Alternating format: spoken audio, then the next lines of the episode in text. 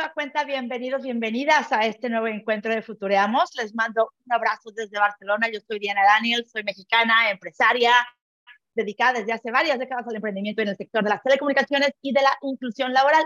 Me da muchísimo gusto recibirlos a esta nueva cita de este podcast con el que aspiramos a abrir este camino rumbo al futuro.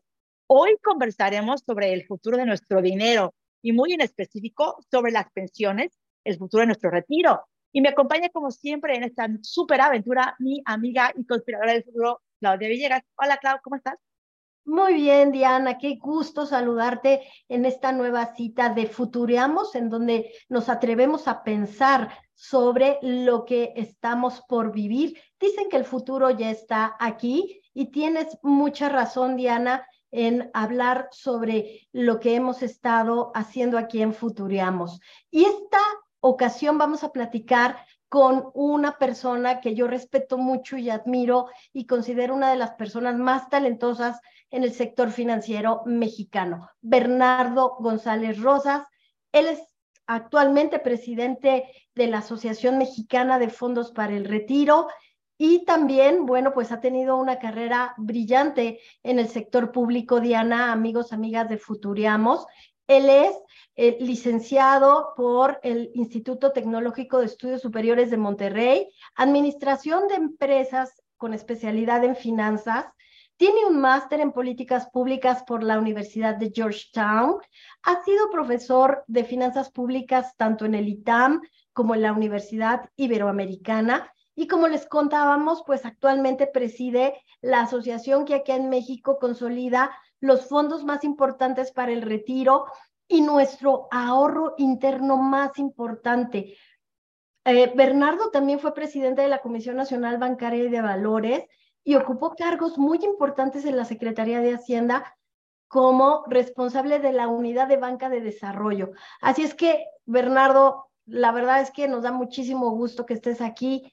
Bienvenido a Futuriamos y gracias por tu tiempo y tu disponibilidad. Muchísimas gracias, este, Claudia, Diana. Eh, me da mucho gusto poder estar aquí. Solo tengo que comentar algo porque si no mi alma mater me reclama. Por favor. pero, pero muchas gracias. No, sí, sí, sí, este, pero porque si no me van a cobrar derechos de autor de donde No, no, hay que defender el alma mater. Correcto. Importante, muy importante. Pero qué gusto estar con ustedes. A mí, a mí la gente literal me encanta. Oye, gracias Bernardo por estar aquí, por compartir esta experiencia con nuestra audiencia, que va a estar muy feliz de escucharte. Y yo quiero saber desde tu perspectiva, cuáles son esos los modelos para el retiro a nivel mundial que están funcionando de una manera más eficiente y adecuada, porque yo sé que en un reciente evento que creo que ustedes en la MAPOR hicieron, Francis Fukuyama felicitó al sistema mexicano de las administradoras de fondos retiro por los recientes cambios a su legislación. Pero no obstante, según el reporte del Mercer CFA Institute Global Pension Index del 2022, o sea, este año, pues México no pasó ni de panzazo con una calificación de 56 sobre 100. Lastimosamente, países de Latinoamérica como Argentina, pues se quedó en el bottom five de los peores sistemas de pensión del mundo. Otros países que tampoco pasaron el examen fueron Perú, Brasil, mientras que Colombia y España sí pasaron, aunque medio de panzazo, por ahí con el 63-61. Eh, Uruguay creo que fue el que mejor le fue con la flamante calificación de 71. Como referencia, pues en el reporte, eh, los mejores sistemas son los de Islanda con un puntaje de 85, Holanda, Dinamarca, Israel, Finlandia y los peores son Tailandia, Filipinas, Argentina, India, Turquía. Bernardo, pues ya que estamos en este sándwich, ¿no? De los mejores y de los peores, como que ahí estamos en los 50 y algo, em, ¿cómo podemos comparar nuestro sistema mexicano de fondos para retiro positivamente, ojalá, con otros que operan en el mundo? No, este, yo creo que es, una, este, es un excelente planteamiento, Diana, porque efectivamente, ¿no? Este, el, de hecho, subimos algunas posiciones en el índice de Mercer del año pasado a este año, pero justamente eh, aún no refleja el índice de Mercer eh, lo importante y lo relevante que está cambiando el escenario para los mexicanos, la una reforma que se llevó a cabo en diciembre del 2020. La realidad es que, a ver, y contestando por orden tu pregunta, me decías, ¿cuáles son los sistemas pues más eh, exitosos, qué características tienen. Y evidentemente tienes ahí a los, a los países nórdicos en el tope del índice porque tienen tasas de reemplazo, que es esta proporción de la pensión sobre tu último salario, que es bastante alta. Y ellos, varios de los países eh, nórdicos, todavía tienen sistemas de beneficios definidos en los que las tasas de reemplazo pues son, son altas porque el gobierno paga estas pensiones con cargo a impuestos generales o a impuestos que recauda de nómina.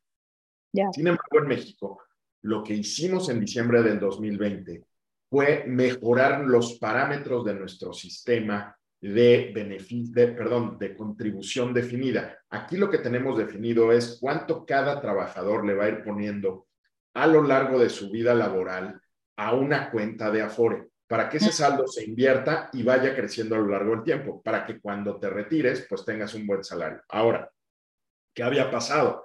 Que por 25 años que se estuvo insistiendo en que había que mejorar los parámetros de ahorro, eh, no se había hecho y finalmente se logró en diciembre del 2020 en el que en lugar de estar ahorrando 6.5% del salario, vamos los mexicanos a llegar a 15% de ahorro de tu salario. Y esto con cargo al sector privado en México, que fue un poco el ofrecimiento que hizo el sector privado para reformar el sistema. Y eso lo que nos va a llevar, eh, Diana, son a llegar al estándar de la tasa de reemplazo que la OCDE recomienda, que es del 70%, es decir, que tu pensión ya que te jubilas a los 60, 65 años, eh, sea el equivalente al 70% de tu último sueldo. ¿Qué está pasando en México? Que desde que se pasó la reforma, han habido cerca de 47 mil trabajadores que no hubieran podido jubilarse porque también se disminuyeron el número de semanas que tenías que trabajar en un empleo formal para poderte jubilar. Y esos 47 mil no lo hubieran podido haber hecho ya se están jubilando, pero además, fíjate, con tasas de reemplazo de en promedio 90%, lo cual es, digo, muy generoso todavía porque, eh, eh, como, como decíamos, lo, lo, que recomienda la OCDE es 70%, pero lo están haciendo porque además se pudo aumentar la pensión mínima garantizada que se, que se paga en México. Por esas reformas, Diana, y por lo bien que ha funcionado eh, las AFORES administrando recursos a lo largo de 25 años, que han pagado tasas más o menos en términos netos y libres de comisiones y sin inflación, de alrededor del 6% al año. Si le pusieras la inflación, es un promedio de 11%. Yo les pido a ustedes y a quienes nos, nos escuchan que eh, piensen qué instrumentos de ahorro les pagan esas tasas de interés. La verdad es que muy pocos. Entonces, estas dos cosas, esta combinación de una buena administración de los recursos, de una buena inversión de los recursos a lo largo del tiempo, y ahora estos cambios a los parámetros que tuvo la reforma, son los que nos han hecho que, eh, pues, personajes como eh, el, el politólogo Francis Fukuyama y muchos países de América Latina, algunos organismos internacionales como la OCDE y el BID, mencionen que México es un ejemplo a seguir en el mundo, pues de un sistema de vanguardia que es sustentable en el largo plazo, porque hay que decirlo, estos de beneficio definido no son sostenibles y si quieren podemos platicar más al rato, pero para ya no extenderme.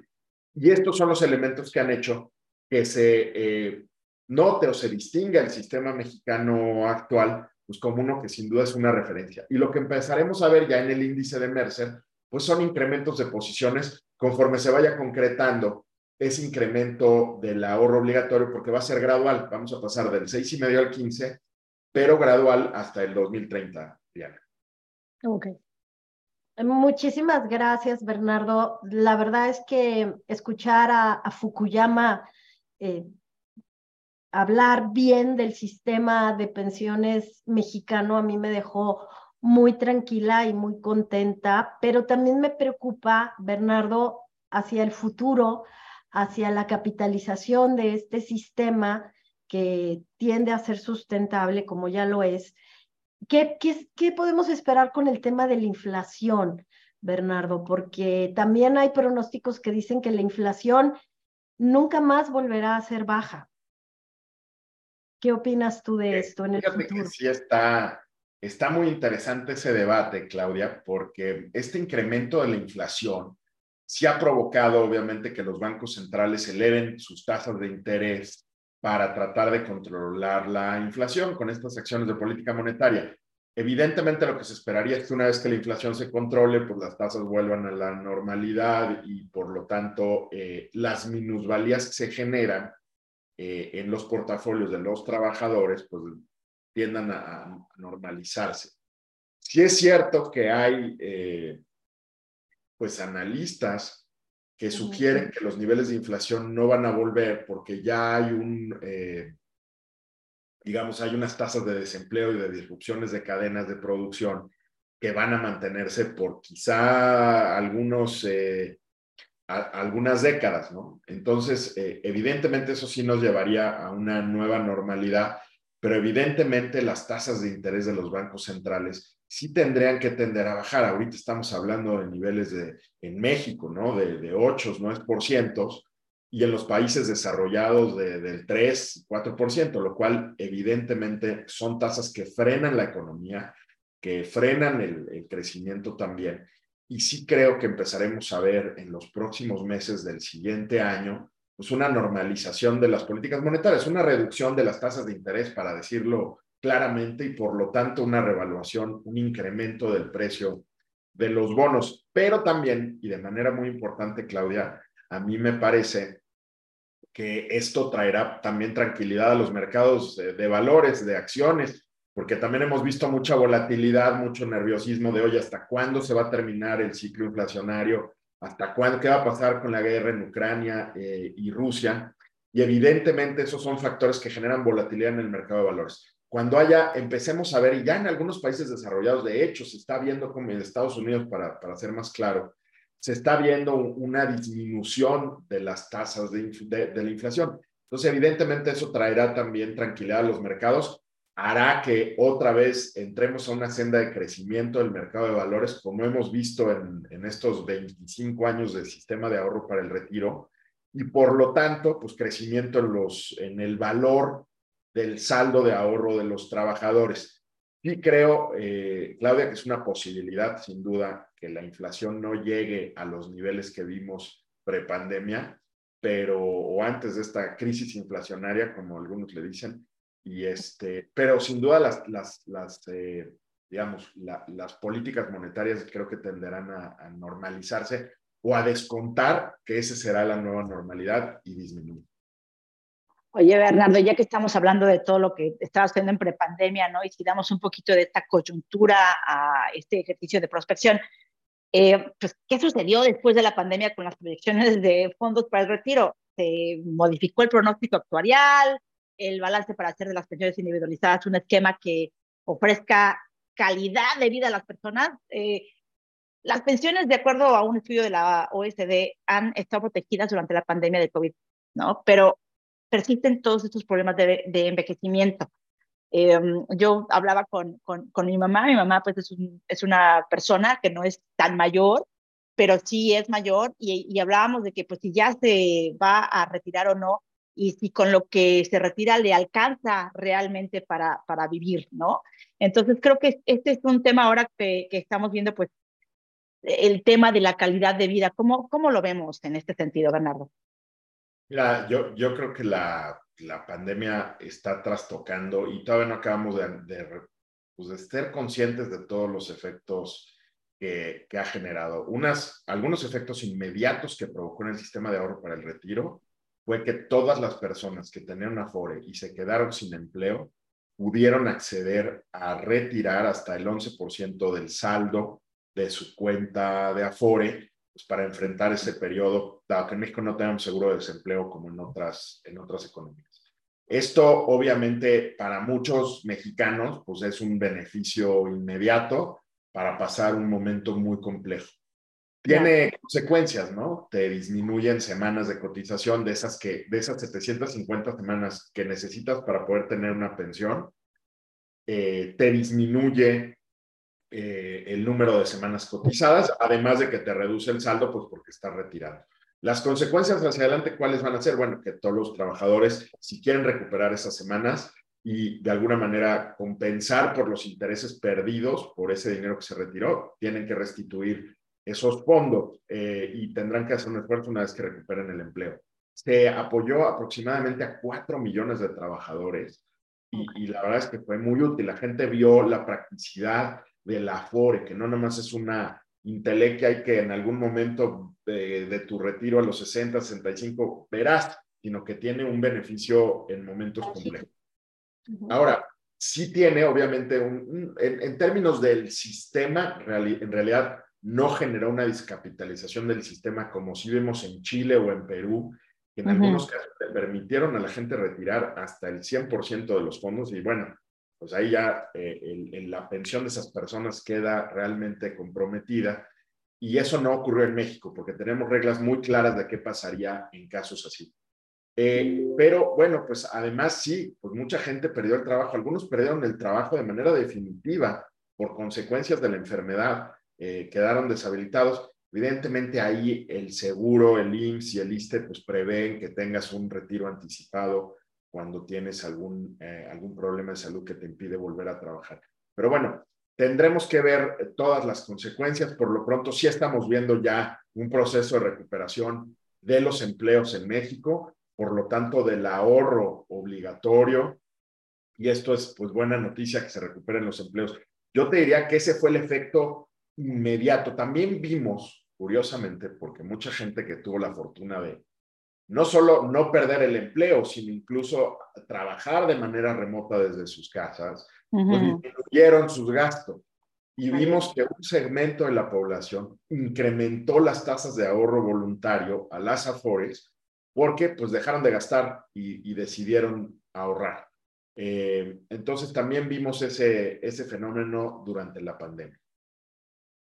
Bernardo, yo quisiera que nos platicaras un poquito, tú que eres una persona que está viendo todas las alternativas que tienen los mercados financieros, como fuiste presidente de la Comisión Nacional Bancaria y de Valores, que acá en México es el regulador del sector bursátil y bancario. ¿Qué podemos esperar de las pensiones en un plazo, no sé, de 10 años? Normalmente aquí en Futuriamos hablamos de 10, de 25, de 30, a llegar hasta el 2050, pero cuando tenemos todavía este tema de la inflación, eh, y tenemos también la necesidad de tener rendimientos superiores a una inflación más alta a la que no estamos, eh, eh, que no estamos acostumbrados.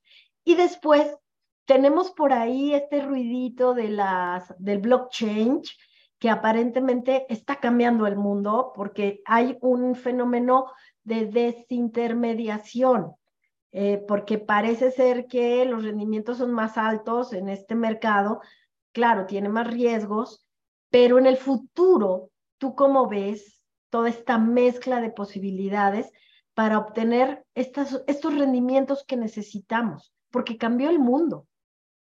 No, y tienes toda la, razón y, el mandato principal de las AFORES, eh, Claudia, pues es conseguir buenos rendimientos para los trabajadores y los tienen que buscar en donde se encuentren esos rendimientos, ¿no? Y cumpliendo principios, como ustedes saben, de eh, ASG, que es sustentabilidad del medio ambiente, buen gobierno corporativo, inclusión social, que es ya la visión con la que además las administradoras invierten sus recursos. Pero eh, evidentemente tienen que buscar ¿no? Eh, todos los espacios en donde se pueda. Y no solo en México, también en el exterior y en nuevas tecnologías. Yo creo que el futuro hacia adelante de las pensiones en México es muy prometedor porque justamente por esta reforma, pues nuestros saldos de ahorro se van a incrementar y la disponibilidad para invertir en México y en el extranjero también se incrementa pues, por esa acumulación adicional de recursos. Una estimación del Banco de México dice que las, eh, el, monto de las pensiones, que hoy es aproximadamente el 20% del PIB de México, para el 2030 será del 40%, o sea, el doble. Entonces, evidentemente, ese crecimiento de recursos va a ser muy importante para fomentar la inversión. ¿Qué, ¿Dónde encontrar los rendimientos? Pues yo creo que ahí tenemos que también, de la mano de los reguladores, pues tratar de estimular el mercado de valores, que haya más empresas en México que se listen, que sean opciones de inversión para los ahorros de los trabajadores. Y ahí cabe todo el espacio fintech, sin duda, eh, Claudia. Eh, tú ahorita platicabas de, blockchain. Eh, yo creo que blockchain es una tecnología financiera que va a revolucionar, está revolucionando ya, más allá de las criptomonedas, ¿no? Y de los activos virtuales, como le llama el regulador, porque eso, pues sí han sido más eh, activos especulativos que verdaderas inversiones sostenibles que ganen valor en el tiempo, porque hay un valor intrínseco productivo detrás, ¿no? Es más por un tema especulativo. Pero si el blockchain, que es la tecnología que está detrás de las criptomonedas, yo creo que será algo que empiecen a utilizar, ya lo vemos en Europa, los bancos centrales para tener sus propias monedas. Yo no me explico un mercado de valores hacia adelante que no utilice el blockchain para llevar a cabo las transacciones de los títulos, de los valores que se negocian en una, en una bolsa. Y eso sin duda, pues es y será una oportunidad de inversión y de, y, de negocio para las Afores, para cualquier inversionista. Pero bueno, pues son tecnologías que se están desarrollando, que se están, eh, como, como dicen los fintechs, ¿no? Están desarrollando los casos, los casos de uso eh, de, de, estas, eh, de estas tecnologías. Oye, Bernardo, ya que estamos en este tema de mirar hacia el futuro y lo que tecnologías como blockchain nos traen, Em, me parece que es bien sabido por muchos que el futuro del trabajo pues está afectando el cómo trabajamos desde diferentes oportunidades e inclusive eh, se prevé que tan pronto como en unos cinco años em, el trabajador no solamente tenga una sola fuente, ya lo vimos ahora que pasó con la pandemia, no tiene una sola fuente específica de, de ingreso. A mí me preocupa en lo personal mucho lo que sucede con los trabajadores eh, del área de la economía informal, ¿no? Porque pues eh, más del 70% de nuestra economía viene un poco de por ahí. Y pues la gente que trabaja en la economía informal no necesariamente tiene acceso a todo esto que tiene que ver con las afores y las pensiones. Me gustaría saber de cara al 2030, estamos en el 2022, de cara al 2030, ¿cómo ves que esto cambie y qué oportunidades hay para atender a este mercado de economía sumergida. Totalmente de acuerdo. Yo, yo te diría que dentro de los retos que existen en, en México y para el mundo, ¿eh? Eh, de, de, poder ofrecer una buena red de seguridad social a, los, eh, pues a, las personas, está todo el, el, gig economy, ¿no? Como le llaman a todos los trabajadores independientes que ahora además están siendo contratados pues, a través de las plataformas tecnológicas, además del empleo tradicional, independiente o informal que conocemos y que en México es, eh, equivale al 60% de la, de la población económicamente activa, es muchísimo. Montón. es, es, un montón, es la mayoría. Y, pero, pero fíjate qué relevante, porque sí existe la percepción de que, oye, es que si yo soy un trabajador independiente, un freelance, un gig worker, un este, informal, ¿no? Tengo mi puestecito de tacos en la esquina. Yo no tengo, yo no puedo tener una Afore. No, claro que puedes tener una Afore y claro que puedes acceder a los rendimientos que les pagan a los demás trabajadores. ¿Qué es lo que no tiene ese trabajador? Pues no tiene la contraparte de ahorro que le pone un patrón, porque él es su propio patrón, y el gobierno. Mm. Pero en realidad tú tienes la posibilidad de abrir tu Afore y ahorrar el 15% de tus ingresos como lo hace cualquier otro trabajador formal. Lo que pasa es que ahí tiene un patrón que le ayuda o le descuenta esos recursos y obviamente los manda a la cuenta de la Afore. Pero, todos Pero en este caso, patrón podría ser el cliente, ¿no? En este caso, simplemente lo agregas a tu precio. Pero ¿qué tal el gobierno? O sea, ¿tú crees que hay una oportunidad en donde el gobierno ayude a estos freelanceros, a estos gig economy workers, ¿no? Que hay en México y que además están creciendo como para que puedan tener también este acceso pues más equitativo a su sistema de ahorro. Yo creo que el gobierno ya está haciendo su parte porque tenemos un sistema en México que le decimos multipilar. ¿Qué quiere decir esto? Que tienes distintos, eh, distintos pisos para poder tener un buen retiro. El primer piso es la pensión universal que el presidente López Obrador pues la elevó a, a, rango constitucional, es un derecho que podría tener, que puede tener cualquier mexicano y que lo que garantiza es que ningún mexicano cuando llega a la edad de retiro viva en condiciones de pobreza. Ese es un primer pilar. Luego viene el, el pilar de ahorro eh, en la cuenta individual. Si tienes un empleo formal, eh, claramente podrías, eh, después de cierto número de semanas, 750, y si ahorras a lo largo de tu vida y no llegas al mínimo de ahorro, el gobierno te ofrece una pensión mínima garantizada. Esa, este, Diana, a lo mejor es la que se podría extender para alguien.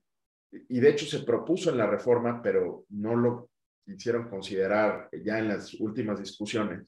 Pero si el sector privado dijo, vamos a, ofrecerle a los trabajadores independientes que alguien que haga aportaciones por 750 semanas, por ese equivalente, pueda tener también acceso a la pensión mínima garantizada. Yo creo que ese es un pendiente que, que sí queda, que se puede ofrecer. Y bueno, viene eh, por encima de eso el ahorro voluntario. Todo lo que tú puedas poner te va a pagar un rendimiento, hablando, este, digamos, del rendimiento histórico de 11% al año, lo cual es muy bueno. Este, entonces, bueno, creo que es importante que todo el mundo lo sepa. El reto es que todo el mundo lo sepa. Y, y que todo el mundo quiera hacerlo. Y que lo quieran hacer. Claro, claro. Bernardo, yo quisiera ir hacia el futuro un poco de cómo se ve esta participación de las pensiones en el sector financiero, bursátil. ¿A dónde voy? Nos decías, es el 20% del PIB de, de México, ¿no? Eh, creo que es esa cifra la que nos dabas. Es la principal fuente de ahorro interno de nuestro país. No se puede hacer más con esos fondos, Bernardo. No se puede potenciar en el futuro a empresas que estén cotizando en el mercado de valores, a empresas que tengan capacidad de dar esos rendimientos. ¿Has observado a nivel mundial algún modelo que les guste, algún modelo que tendrían que estar viendo eh, los interesados en el sector bursátil para hacerlo? Y, me refiero, por ejemplo, a empresas en, en otros países que sí están teniendo eh, la participación, por ejemplo, de fondos mutualistas, ¿no? Los grandes sindicatos de California que invierten de una manera muy activa. Eh, la pregunta, en el futuro, ¿cómo lo ves? 2030, eh, todo este tema de, del dinero que está ahí en las afores. Fíjate que este, me, parece muy, muy interesante porque eh, en realidad los fondos de los trabajadores mexicanos, como los fondos de los trabajadores de Canadá o de Estados Unidos, pues compiten, eh, o más bien las empresas que buscan esos fondos compiten no nada más con las mexicanas, compiten con las de todo el mundo. ¿Por qué? Porque lo decía hace rato, las AFORES tienen el mandato de tratar de obtener los mayores rendimientos posibles en beneficio de los trabajadores.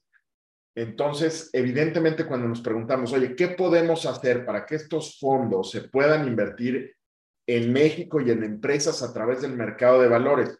Lo que necesitamos primero es que, uno, que las empresas no se deslisten y se vayan a listar a Estados Unidos, como está pasando ahora. Que cada vez más empresas logren colocarse en la bolsa y tengan el deseo pues de tener buenas prácticas de gobierno corporativo y transparencia sobre sus números, porque eso es lo que pasa cuando te listas en la bolsa, eh, en las bolsas de valores de México. Pero hay algunas empresas que no quieren. Y el otro son los rendimientos. Necesitamos empresas que generen, obviamente, buenos retornos para que puedan competir por esos fondos.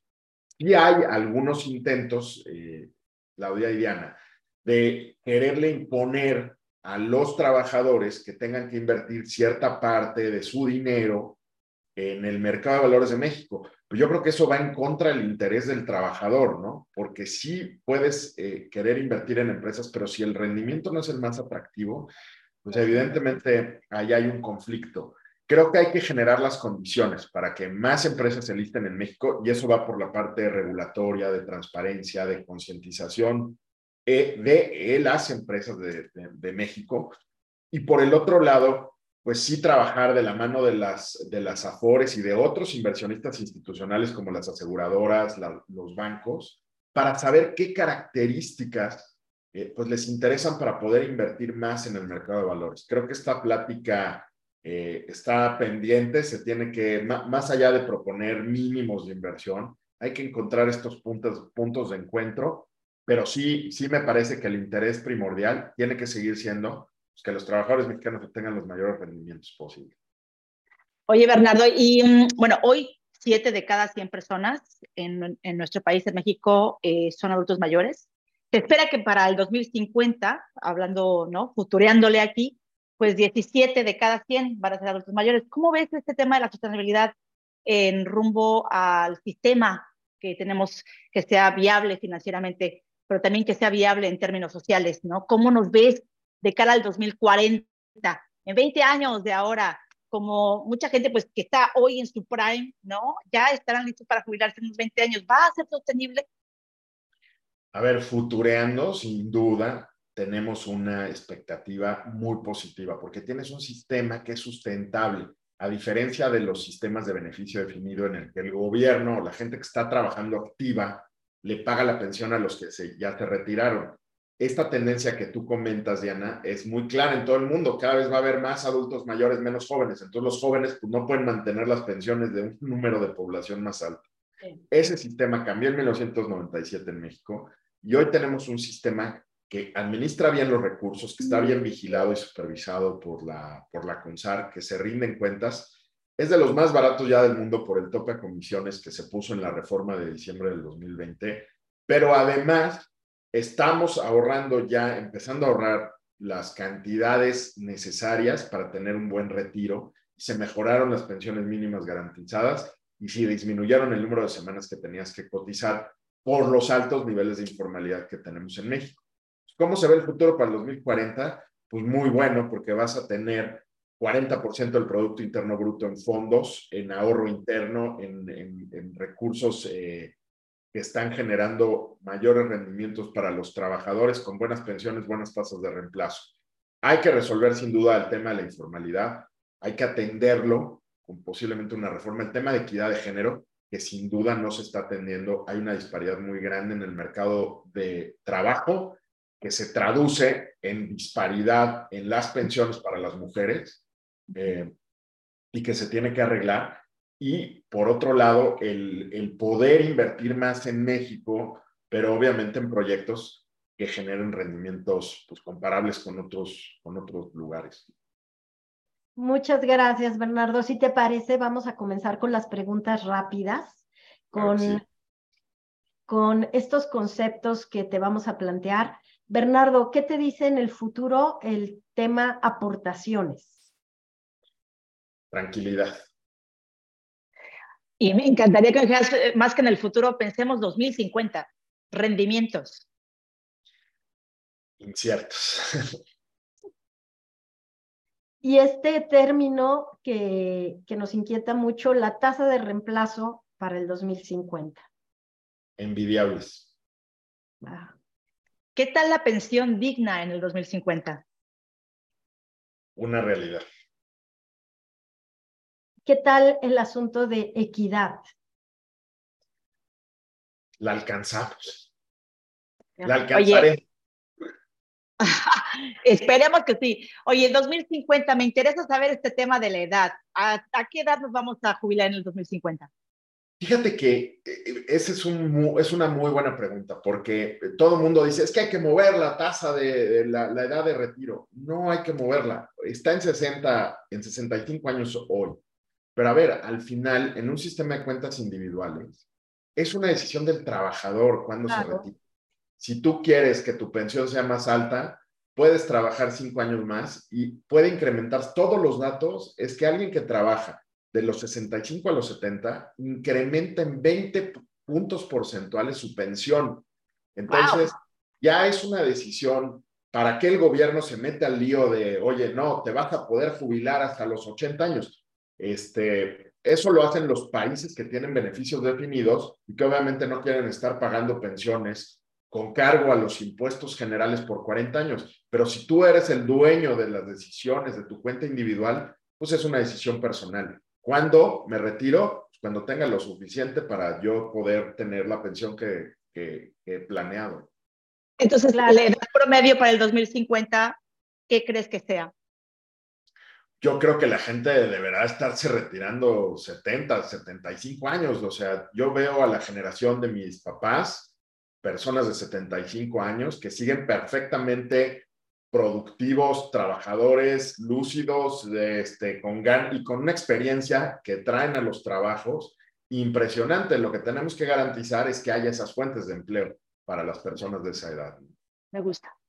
Qué, qué, bueno que mencionas eso, Bernardo, porque yo creo que eso le hizo mucho daño a estas generaciones de personas que se sintieron aisladas del sistema económico, que seguían eh, con mucho potencial y que no se les tomó en cuenta, ¿no? Absolutamente. los, los, 50 son los nuevos 30, digo yo, ¿eh? Entonces los 60 y los 70 serán los nuevos 40 y los nuevos 50, por favor. Yo opino exactamente igual que tú, Diana. Sí.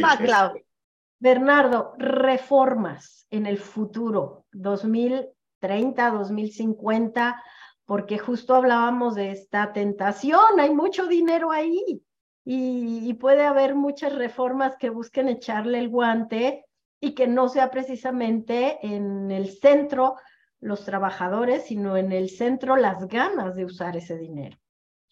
A ver, eh, esa parte creo que es importantísima cuidarla a partir del conocimiento de la gente y del aprecio social que los mexicanos le tengamos a la cuenta de Afore.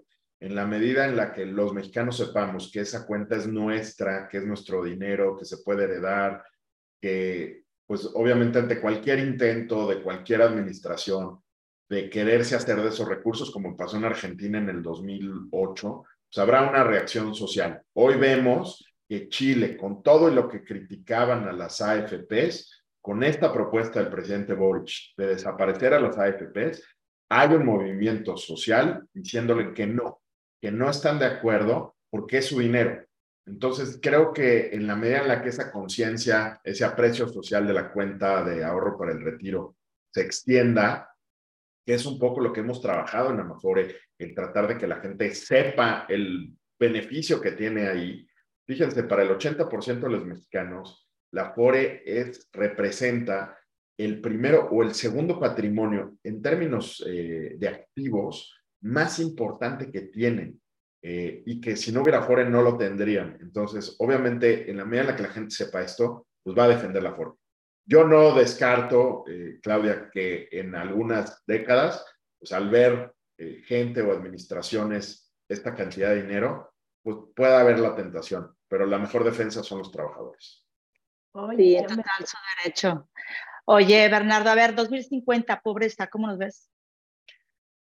Uf, mira, mucho depende de, la, de, las políticas públicas que se implementen en los siguientes años, ¿no? Eh, sin duda hemos tenido un retroceso eh, en los últimos años, que tiene que ver con el COVID, que tiene que ver con una situación global muy compleja, pero sí las decisiones que se tomen de política pública hacia adelante, sobre todo para dar certeza a la inversión, para dar certeza a que el sector privado genere empleos y crecimiento económico, porque ese es el que realmente genera el motor de crecimiento.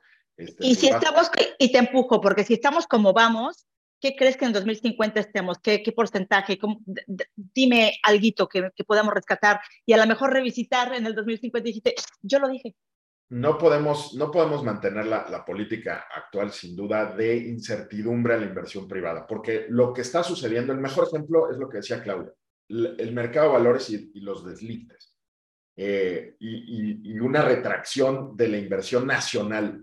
Entonces, en eso no puede continuar. Yo sí espero que cambien las cosas y que evidentemente tengamos menos pobreza para el 2050. Dependerá mucho de estas políticas públicas que den certeza a la inversión. El sector privado es el motor de crecimiento de cualquier país. Tenemos que apoyar eso, no satanizarlo, sino poner los rieles para que eso camine bien. Bernardo, y una pregunta que tiene que ver con esto, que es la concentración de la riqueza. A ver, es, es fundamental, Claudia, pero la manera de distribuir eh, es eh, justamente cuidando que los salarios estén eh, en buenos niveles. Yo sí comparto la idea, Claudia, que había un déficit muy grande en materia del salario mínimo, muchos años de, de no ponerlo al corriente, ¿no? Y ha sido una propuesta del propio Coparmex desde hace muchos años el que, el que se, se recuperara el poder adquisitivo del salario mínimo. Creo que hay que cuidarlo porque en esa medida evitaremos las grandes disparidades eh, y sí, tenemos que tener una, una, una, sociedad un poco más igualitaria, pero con más recursos, no igualitaria en la, en la pobreza, sino con una mayor, con una mayor generación de ingreso. Pero estas políticas del salario, de una mejor pensión, de más ahorro para el retiro, son justamente medidas y políticas públicas que lo que hacen es reducir esas brechas de desigualdad tan grandes que hay en, México. Oye, Bernardo, y en el 2050, hoy estamos en el 42% de la clase media en México. ¿Cómo lo ves en el 2050? Pues yo espero que esa clase media sea más grande. Eh, sin duda hemos visto, es una clase distinta, es una clase media distinta a la que conocíamos en los, ah, quizá de nuestros papás, ¿no? Los que tenemos 40 años o así, pero es una clase media muy grande y, sin duda se seguirá este, extendiendo eh, de manera relevante hacia adelante. Yo no tengo duda de eso. La verdad es que México está muy bien posicionado hoy para crecer, para aprovechar todas estas oportunidades de comercio internacional, la población joven que todavía tenemos eh, y, una visión de futuro muy prometedora. Hay que garantizar que las políticas públicas den certidumbre a que ese potencial sí se concrete. De veras, sí soy muy optimista de, del futuro, me parece. ¿Qué, ¿Qué porcentaje le pondrías al 2050? Al 2050 de clase media, pues no sé, debería ser el 50% de la población. Ok, un 8% más. Muchas gracias. Bernardo, la última pregunta de mi parte que tiene que ver con esa palabra que nos asusta mucho a quienes tenemos una FORE, que es minusvalía. Es, es muy eh, claro, digo, llevamos 25 años del sistema, hemos pasado por varios periodos de minusvalías. Los periodos de minusvalía, Claudia, duran en promedio ocho meses y los periodos de crecimiento duran 40 meses en promedio. Evidentemente no hay comparación. Eh, son momentos, lo que tú puedes ver, y me gusta mucho una gráfica que tenemos y ojalá se las pueda compartir, en la que tú ves el crecimiento, si aquí tienes una línea de tiempo y aquí tienes el valor de la pensión en el tiempo, lo que ves es una línea de largo plazo pues de 45 grados. ¿Esto qué quiere decir? Que tu saldo va creciendo a lo largo del tiempo. Pero lo que tienes en estos momentos de minusvalía son a lo largo de esta recta fluctuaciones de subidas y bajadas, pero lo que estás obteniendo en el largo plazo es un crecimiento. Entonces, las minusvalías que son, son periodos de eh, baja de valor, pero son coyunturales. En el largo plazo, las pensiones han crecido, por eso el saldo de las AFORES es eh, la mitad son ahorros, la otra mitad son rendimientos, son puros intereses que se han generado a lo largo del tiempo. Entonces, el mensaje es, hay que tener Oye, Bernardo, muchas gracias por estar aquí con nosotras en Futureamos. La última pregunta que yo te quiero hacer es, ¿cómo te ves tú en el futuro después de haber negociado estas reformas tan importantes para el sistema de pensiones en México? ¿Qué será de Bernardo?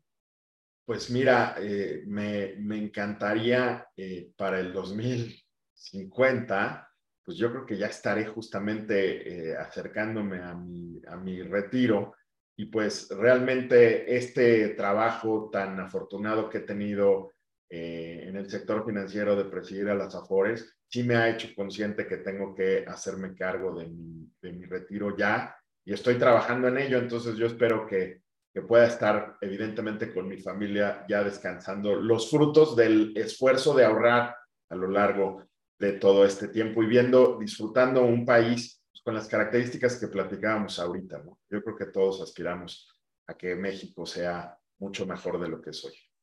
¿Y cuál esperas, Bernardo, que sea tu contribución como financiero a este sector eh, en adelante, ahora que vas a estar participando en otros sectores?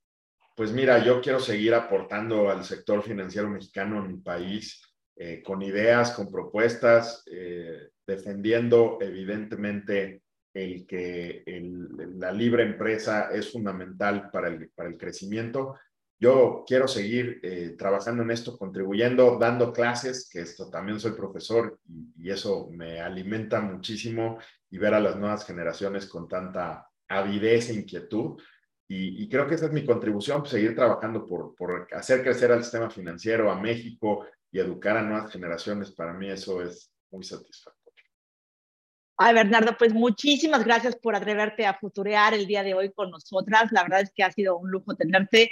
Me encanta que hablemos de este tema de ahorrar porque pues se acerca ya el final de este 2022. Estamos eh, futureando hacia lo que será dentro de 5, 10, 20, 25 años y ha sido increíble tener tu participación hoy con nosotras. Muchas gracias. No, qué, qué ejercicio tan padre y muchísimas gracias por invitarme a, a participar. De veras que se los agradezco mucho a las dos. Muchas gracias, Bernardo. Bernardo González Rosas, presidente de la Amafore. En Futureamos, amigos, y ustedes no se olviden de recomendarnos, de darle clic y de seguirnos en nuestros próximos episodios. Gracias, Diana. Gracias, amigos. Hasta la próxima. Hasta la próxima. Ahorren. Cierto. chao, chao.